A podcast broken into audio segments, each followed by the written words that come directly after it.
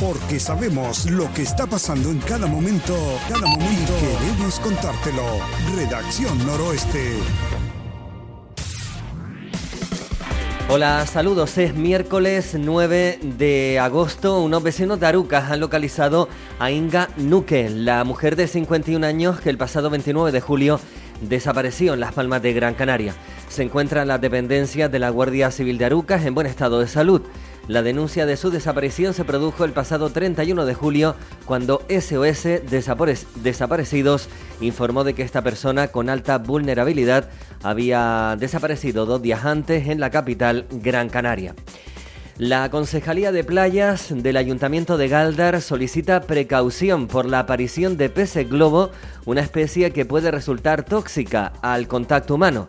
El Servicio de Socorrismo ha informado de la presencia de estos peces en la costa del municipio y recomienda máxima precaución ya que se trata de una especie no comestible y de hecho su comercialización está totalmente prohibida por parte de la Unión Europea. Saludos cordiales. Hoy desde Radio Terror destacamos que la consejera de Administración Pública del Cabildo de Gran Canaria ha realizado su primera visita oficial al municipio de Terror. Por otro lado, también destacaremos que hasta el próximo viernes 11 de agosto se puede donar sangre en nuestro municipio. La unidad itinerante de donación se encuentra en la Casa Consistorial Terorense. Y por último, la Unión Deportiva Las Palmas cumplió un año más con su tradicional ofrenda a la Virgen del Pino. Les contamos todas estas noticias hoy en Redacción Noroeste. El 26 de septiembre se celebrará en la Casa de la Cultura de la Villa de Moya la jornada LGTBIQ, impulsando la igualdad en el norte de Gran Canaria. Están organizadas por la Mancomunidad del Norte y cuenta con la colaboración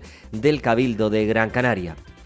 El barrio de Lanzarote, en Valleseco, celebra en estas primeras semanas de agosto la festividad de Santa Rosa de Lima. La población, con entusiasmo y devoción, ha preparado una programación de eventos que cuenta con diferentes actos religiosos, culturales, también deportivos, para toda la vecindad de las medianías de la isla. Y el espectáculo familiar Totó, un payaso viajero, llega hoy a la Plaza Grande de Santa María de Guía tras miles de kilómetros recorridos por España, Portugal, China y Japón. Antes de este espectáculo infantil se podrá disfrutar de otro gran pasacalle de papahuevos que por cierto ya es el sexto de la fiesta de la Virgen. Estos y más temas hoy en Redacción Noroeste comenzamos. El equipo de la Zona Básica de Salud de Arucas, a través de su comisión de lactancia, ha querido visibilizar la importancia de fomentar la lactancia materna no solo entre las familias con bebés del municipio, sino que ha unado fuerzas con otros equipos de salud de la zona norte de la isla y de las Palmas de Gran Canaria para organizar la actividad conjunta que denominaron Macrotetada. Celebramos la Semana Mundial de la Lactancia y que se desarrolló ayer en el Parque Municipal. Hola, me llamo Cecilia y vengo del Centro de Salud de Aruca. Eh, soy de toda la vida de aquí de Aruca y me encantan estas iniciativas, me parecen buenísimas. Se ha movido el Centro de Salud de Aruca y mi matrona, que es Gemma Martín, siempre está haciendo actividades muy bien y me encantan. Y además te promueve a, y te ayuda y te escucha. Eso es buenísimo. Cecilia, ¿por qué crees que la lactancia materna es buena? Ay, por muchas cosas, por muchas, muchísimas cosas, para el bebé, para la madre, para el biorritmo propio del cuerpo de la, de la madre. Yo he recuperado todo mi, mi cuerpo y, y, porque creas conexión. Es, hay, algo, hay algo ahí que yo no sé explicar, pero mm, cuando estás cansada ella te deja descansar, cuando está, es una, una, algo raro, pero muy bonito. Yo tuve lactancia con las dos niñas, yo tengo dos, y maravilloso, maravilloso. No te puedo decir otra cosa. Hola, soy Gemma Martín, una de las matronas del Centro de Salud Arucas. Esta semana estamos celebrando la Semana Mundial de la Lactancia Materna, cuyo lema es fomentar la lactancia materna en las madres y padres que amamantan. Hemos celebrado pues un acto que como ven ha sido muy multitudinario, con, con muchas personas, muchos padres que nos han venido a acompañar. Y bueno, lo que reivindicamos un poco es eh, apoyos para esos padres que se incorporan a trabajar, poder mantener esa lactancia al menos hasta los seis meses de vida y todo lo que ellos deseen, tanto los padres como, como el bebé. La lactancia va mucho más de los beneficios que conocemos, es un acto de amor, es un acto de, de, de crianza hacia nuestros hijos, de responsabilidad hacia, hacia ellos y creemos que necesitamos muchos apoyos para que estos padres puedan continuar y no sea un obstáculo incorporarse a trabajar para continuar con la lactancia materna si así lo desean. La actividad hizo honor a su nombre, fue una auténtica macro tetada que contó con una gran participación. En las redes sociales de Radio Arucas pueden ver un vídeo en resumen de esta macro tetada para celebrar la Semana Mundial de la Lactancia. Unos vecinos de Arucas han localizado a Inga Nuque, la mujer de 51 años que el pasado 29 de julio desapareció en Las Palmas de Gran Canaria. Se encuentra en la dependencia de la Guardia Civil de Arucas en buen estado de salud. La denuncia de su desaparición se produjo el pasado 31 de julio cuando SOS Desaparecidos informó de que esta persona con alta vulnerabilidad había desaparecido dos días antes en la capital Gran Canaria. La provincia señala que la búsqueda se ha realizado durante todos estos días con el GIORS como uno de los grupos más activos en los rastreos. De 51 años, la información que daba el cartel de su desaparición indicaba que medía 1,65 metros, era de complexión delgada, pelo rubio y corto y ojos azules. Asimismo se señalaba que vestía un pantalón pirata de color gris con líneas de colores y camiseta rayas rosa y blanca. Nuque, natural de Letonia, aunque habla un perfecto español, fue localizada al pedir agua a unos vecinos de Arucas y fueron ellos quienes dieron aviso a la Guardia Civil. Eh, los agentes acudieron para trasladarla al cuartel, a tomarle declaración y también a dar aviso a sus familiares que acudieron hasta Arucas para conocer su estado. El Instituto Armado pondrá en las próximas horas a Inganuque a disposición de la Policía Nacional al interponerse la denuncia en demarcación de este último cuerpo policial, según indicaron fuentes del Instituto Armado. La Concejalía de Bienestar Social que dirige Jessica Guerra organiza el programa formativo Cuidados y Autocuidados para velar por la calidad de vida de las personas cuidadoras. Durante los meses de agosto y septiembre se desarrollan talleres en los que se aportan recursos prácticos que facilitan la comunicación efectiva, el apoyo emocional, el movimiento corporal y el lenguaje y una actividad eh, mental más eficiente. En toda relación de cuidados hay como mínimo dos partes, la persona cuidadora y la persona que es cuidada.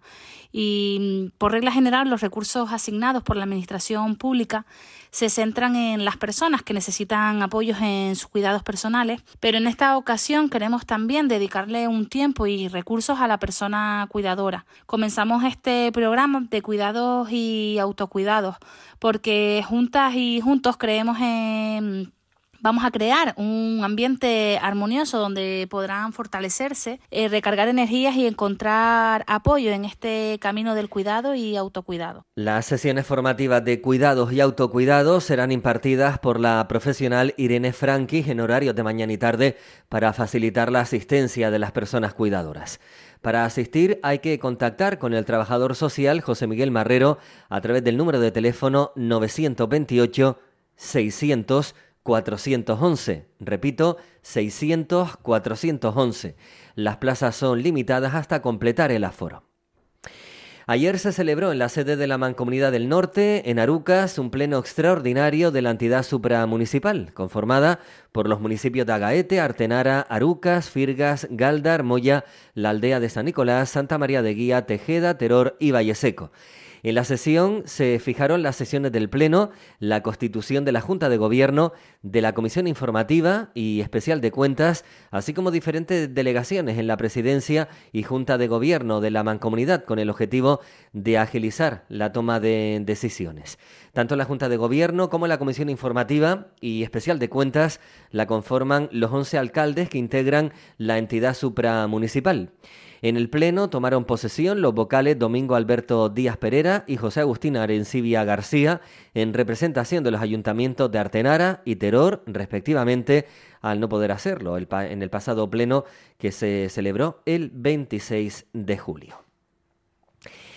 La sexta edición del Fiestorrón tendrá una puesta de largo rockera, también femenina, la Woman Rock Band, a partir de las seis y media de la tarde este viernes, dará el pistoletazo de salida a este festival con un concierto en el que recupera una buena parte de los grandes hitos musicales y femeninos de la historia.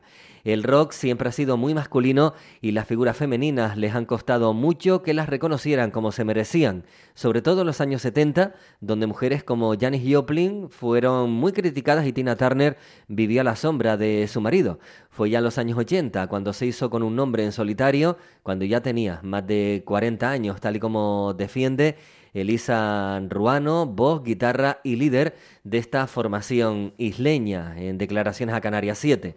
La cantante subraya que las mujeres han tenido un peso mucho más trascendental del que se les ha reconocido a nivel general en la historia de este género musical nacido en el pasado siglo XX.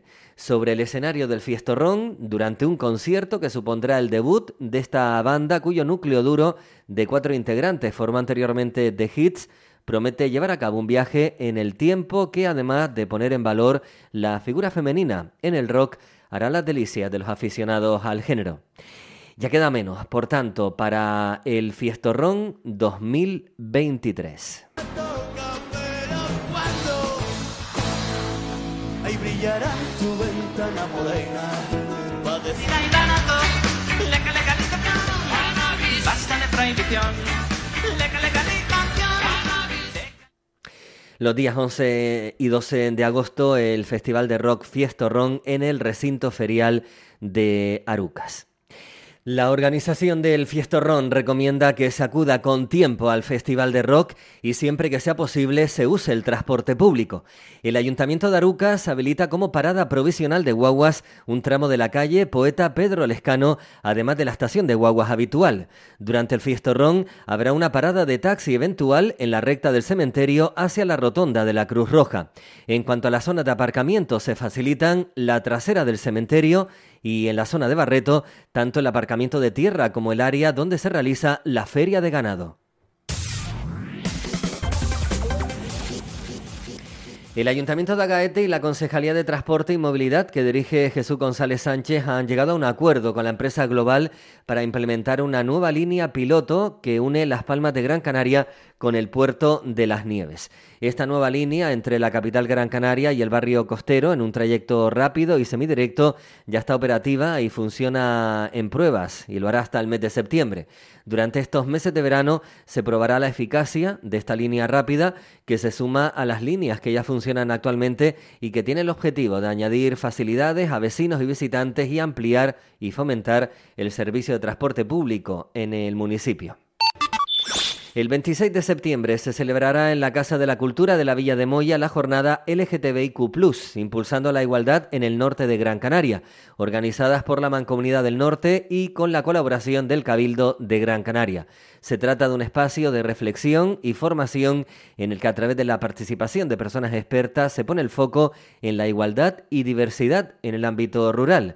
Alejandro Peñafiel es gerente de la Mancomunidad. El próximo 26 de septiembre organiza la Mancomunidad del Norte en colaboración con la Consejería de Igualdad del Cabildo de Gran Canaria las primeras jornadas LTBI, impulsando la igualdad en el norte de Gran Canaria, que tienen como objetivo eh, analizar la situación del colectivo LGTBI en las zonas rurales de nuestra isla. Es la primera acción que se realiza desde la Mancomunidad del Norte de Gran Canaria en el marco de la colaboración con los diferentes colectivos que impulsan la igualdad dentro del colectivo LGTBI y tendrá lugar el próximo 26 de septiembre en la Casa de la Cultura de Moya. La inscripción es gratuita y la pueden hacer a través de la página web eh, de la Bancomunidad o a través de la página web jornadaslgtbiq.com.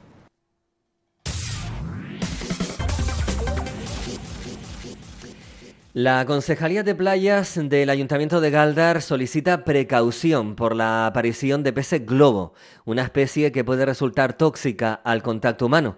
El Servicio de Socorrismo ha informado de la presencia de estos peces en la costa del municipio y recomienda máxima precaución tanto a los bañistas como a los pescadores, ya que se trata de una especie no comestible y de hecho su comercialización está prohibida por la Unión Europea por ser nociva para la salud.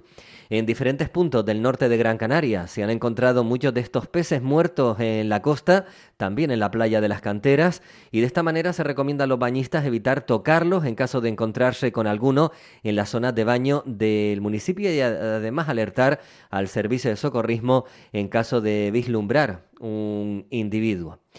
Por otro lado, el Ayuntamiento galdense ha concluido el asfaltado de las calles Antón Cerezo y Sancho de Vargas, un proyecto que forma parte de la segunda fase del plan de asfaltados elaborado por la Concejalía de Urbanismo y que cuenta con una inversión de algo más de 670.000 euros. Aportados eh, por el Cabildo de Gran Canaria y los trabajos los desarrolla la empresa Félix Santiago Melián. Las dos vías, en las que además se ha procedido a la renovación de las aceras, se encuentran en el barrio de San Sebastián y que continúa de esta manera con sus trabajos de mejora. Y es que en la actualidad sigue en marcha el proyecto de expansión de la zona comercial abierta a San Sebastián que permitirá la adecuación en materia de peatonalización y accesibilidad de las calles Capitán Carrascosa, San Amaro, Franciscanos y San Sebastián. Todo ello en conjunto dará un nuevo aire al barrio galdense.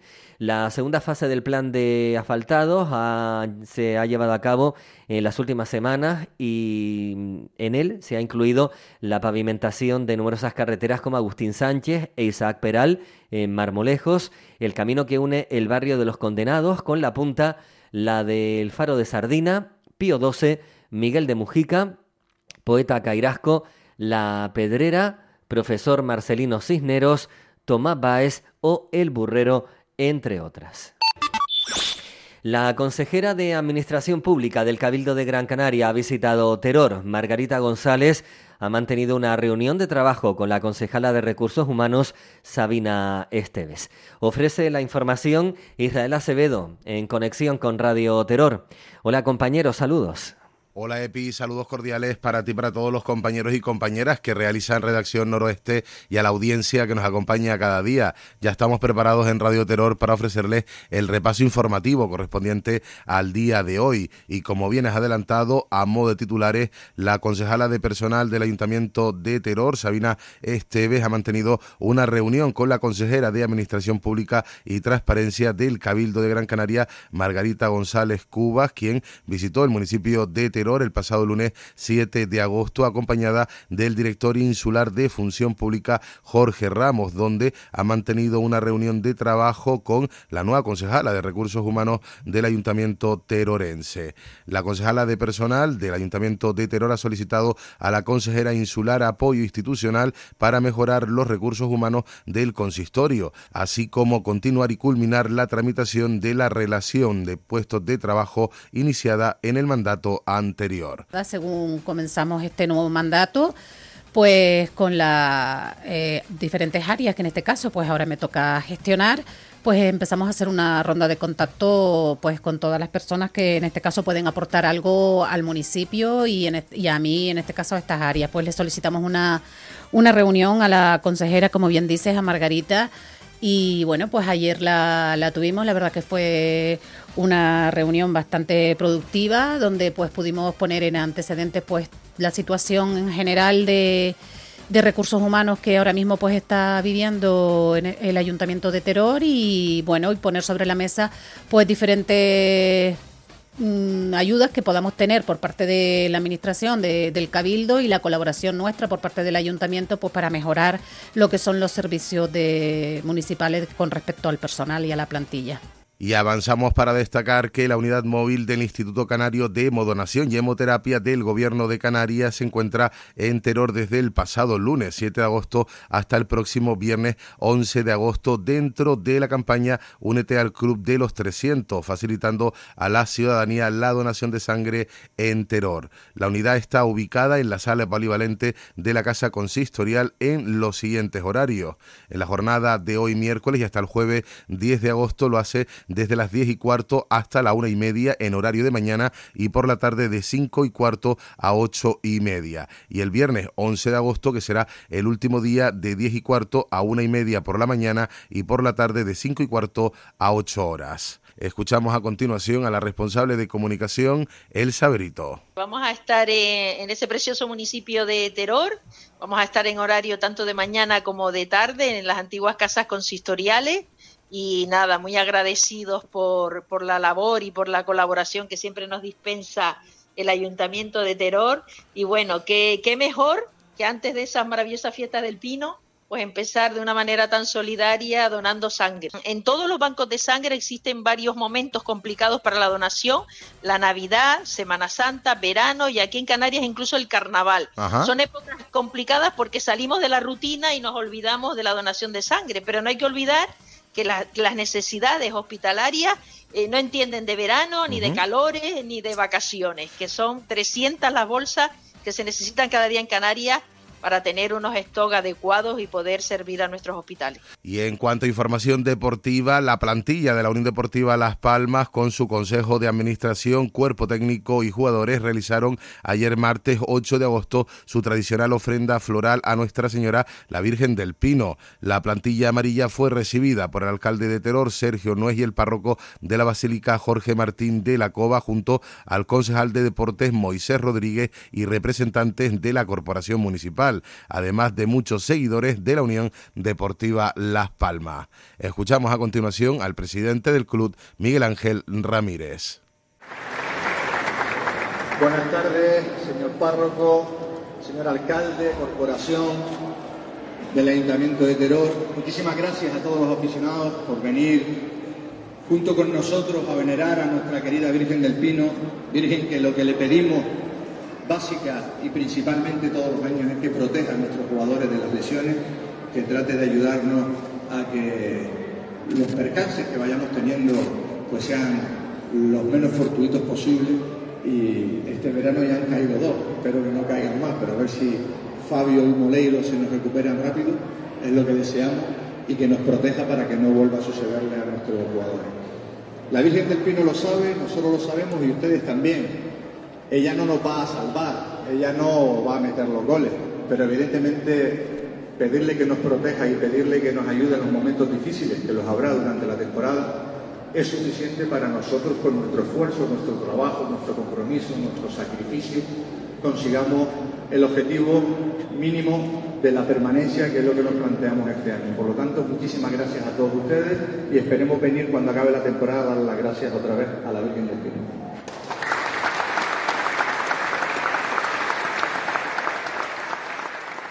Y con la visita de la Unión Deportiva Las Palmas finalizamos el repaso informativo que les ofrecemos desde Radio Terror para Redacción Noroeste. Nos marchamos deseándoles a todos y todas que tengan una feliz jornada.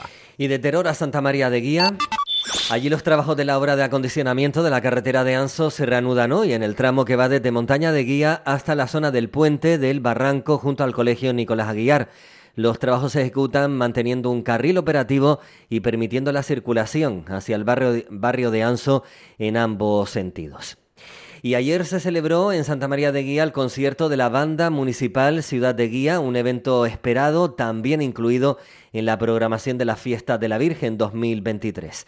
Escuchamos un resumen de lo acontecido en la Plaza Grande. Como presidente y con la ayuda de la directiva, tanto administrativa como musical de la banda, pues intentamos que todas las medidas que tomamos dentro de la organización pues sean enfocadas a conseguir todos los objetivos que esta banda se ha propuesto y la banda pues para el municipio creo que es un punto cultural bastante importante.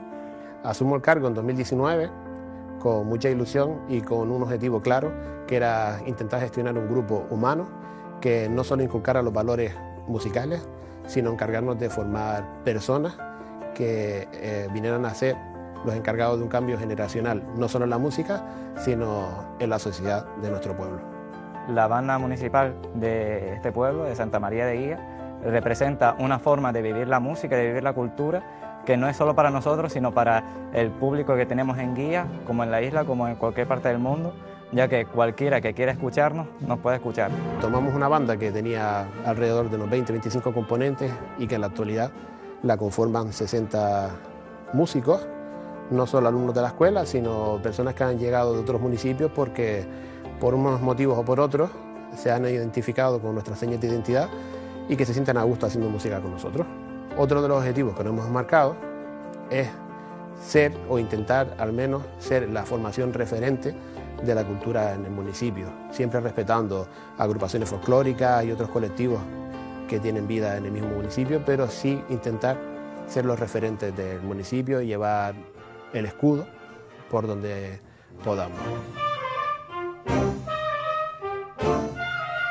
La banda también es un método de enlace cultural con la música y con la historia que no debe ser olvidado, ya que la música para mí es bastante importante como forma de arte y de expresión humana que al fin y al cabo es algo que nos distingue todos los vecinos del municipio pues siempre nos han acompañado y seguido en todos los actos que hacemos durante todo el año, no solo en el municipio, sino que también pues, fuera de la isla y demás.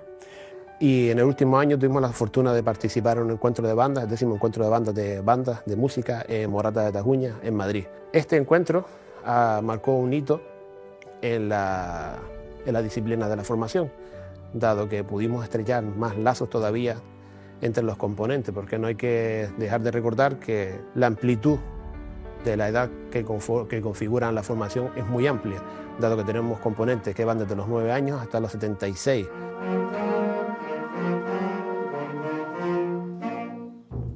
Para mí la banda es un, instrumento súper importante en lo que es el desarrollo de un pueblo, ya que un pueblo sin cultura, un pueblo que no, tiene esa capacidad de creación o de, interpretación de las distintas artes o de, en todos los casos, eh, no es capaz de evolucionar y ser factible para la sociedad. Hay que destacar que un municipio en el que no existen este tipo de agrupaciones es como si la cultura estuviera incompleta.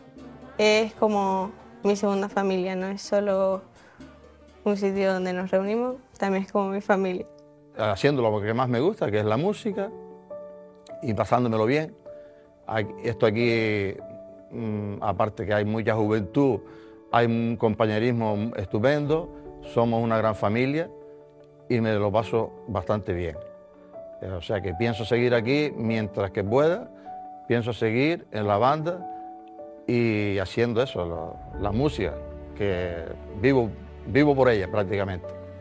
Ya que aparte cuando venimos aquí no solo aprendemos de música y de distintas cosas, sino de los valores en sí que asumimos y la educación que aquí tomamos. Y a pesar de los problemas que se puedan pensar que se derivan por ese mismo cambio generacional que vivimos, nosotros no lo estamos viviendo porque al final todo se lleva muy bien y es como una gran familia todas las personas que conforman esta agrupación. Nuestra banda no solo ha crecido de manera exponencial en estos últimos cuatro años, sino que ha ido sumando proyectos e iniciativas a su extenso currículum. Con la grabación en directo y la publicación de su primer disco en 2022, quedará para siempre el recuerdo de su pericia. El segundo de estos logros fue transformar la banda en orquesta sinfónica gracias a la colaboración de un grupo de músicos de cuerda de la Orquesta Filarmónica de Gran Canaria. Los violines, las violas, los chelos y el contrabajo nos envolvieron en un maravilloso concierto de cine. Y en tercer lugar, acercamos la música y la cultura llevando la banda a nuestros barrios para dar el salto a Madrid y participar en el décimo encuentro de bandas de Morata de Tajuña. El pasodoble, siempre presente en nuestra memoria colectiva, vuelve hoy para abrir el concierto de la mano del compositor Rafael Talens, con tercio de quites. Y seguimos con nostalgia de bolero y canción popular que nos remueve el alma para alegrar la noche con sonoridad de cine con Gladiator y Pearl Harbor.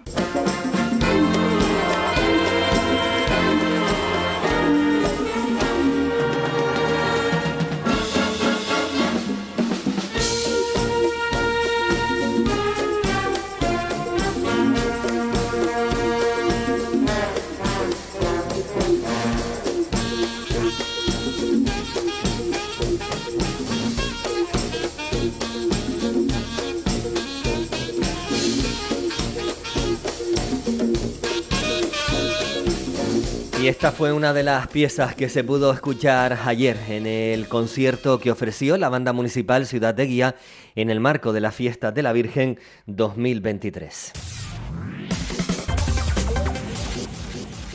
El barrio de Lanzarote en Valleseco celebra en estas primeras semanas de agosto la festividad de Santa Rosa de Lima.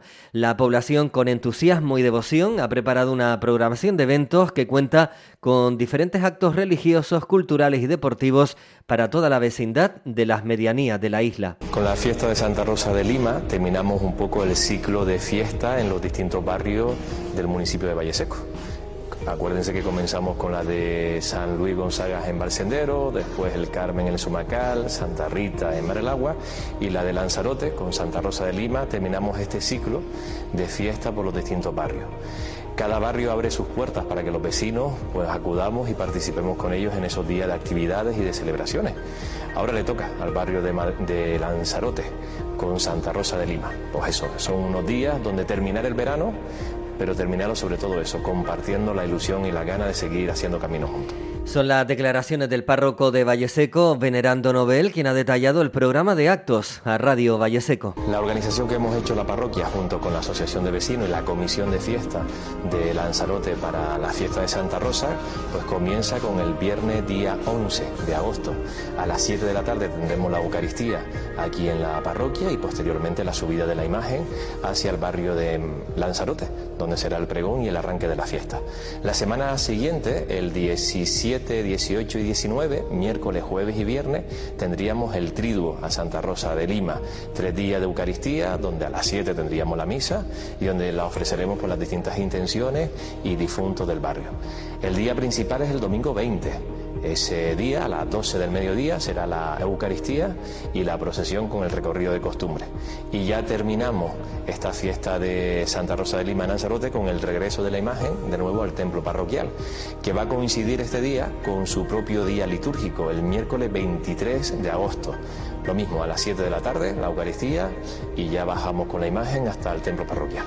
Venerando también ha anunciado que estas serán sus últimas fiestas en Valle Seco. Es verdad que estamos en un ciclo ya de terminar, de terminar también mi trabajo pastoral en esta zona de Valle Seco y comenzar en otro lugar distinto. Y también es una forma de agradecer, ¿no? Agradecer pues ese camino realizado juntos, lo que hemos aprendido unos de otros y de seguir un poco animándonos en lo que viene por venir. Y vamos ya a conocer la previsión del tiempo, ya avanzar, que nos espera mucho calor. Aviso rojo de sanidad por calor en 11 municipios de Gran Canaria desde hoy y hasta el domingo. La EMED activa un aviso naranja en la mitad sur y cumbre desde las 11 de la mañana del jueves. Bajará amarillo a las 8 de la tarde y luego pues seguirá por la noche. Hay aviso rojo en los municipios de Agüimes, Artenara, Ingenio, Mogán, Tejeda, Valsequillo, la aldea de San Nicolás, Santa Lucía de Tirajana, Santa Brígida, San Bartolomé de Tirajana y Vega de San Mateo.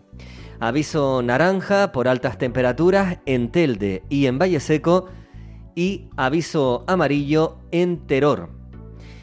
Esto se va a mantener, ya decimos, desde hoy y hasta el domingo. La previsión de la AEMET para hoy miércoles habla de cielos poco nubosos, salvo en el litoral norte de las islas montañosas y en el oeste de Lanzarote y Fuerteventura, donde la panza de burro sigue presente durante las primeras horas de la jornada.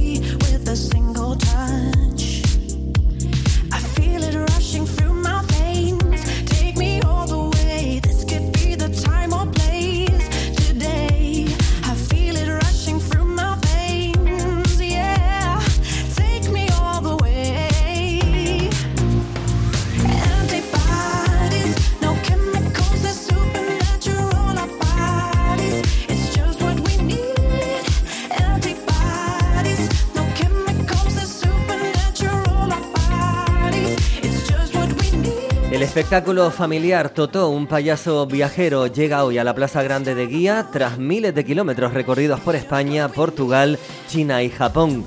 En el marco de las fiestas patronales de la Virgen, a partir de las ocho y media de esta tarde, se podrá disfrutar de esta alocada propuesta escénica donde las hazañas de Totó garantizan las carcajadas del público a través de números de malabares, absurdos, trucos de magia, historietas y las anécdotas que este entrañable personaje ha ido viviendo durante todos estos años de viaje por diferentes ciudades del mundo.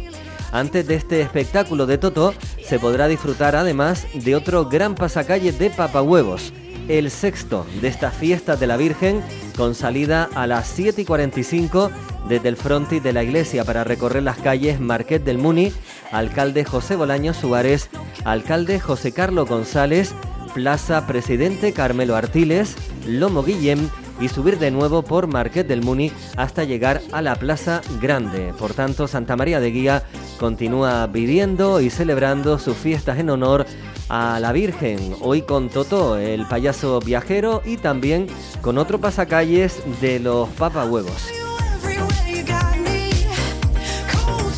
Con aires festivos terminamos hoy el informativo, edición 9 de agosto. Mañana volvemos con más, más información de nuestra comarca.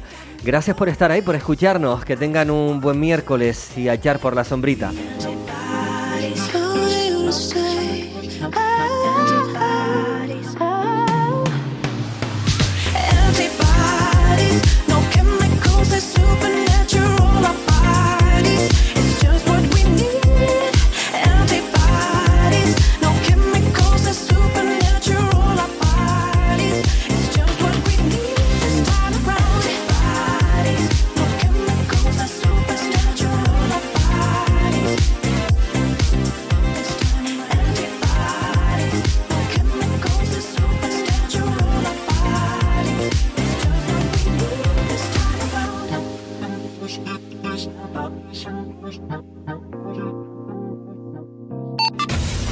Sabemos lo que está pasando en cada momento, cada momento. Queremos contártelo. Redacción Noroeste.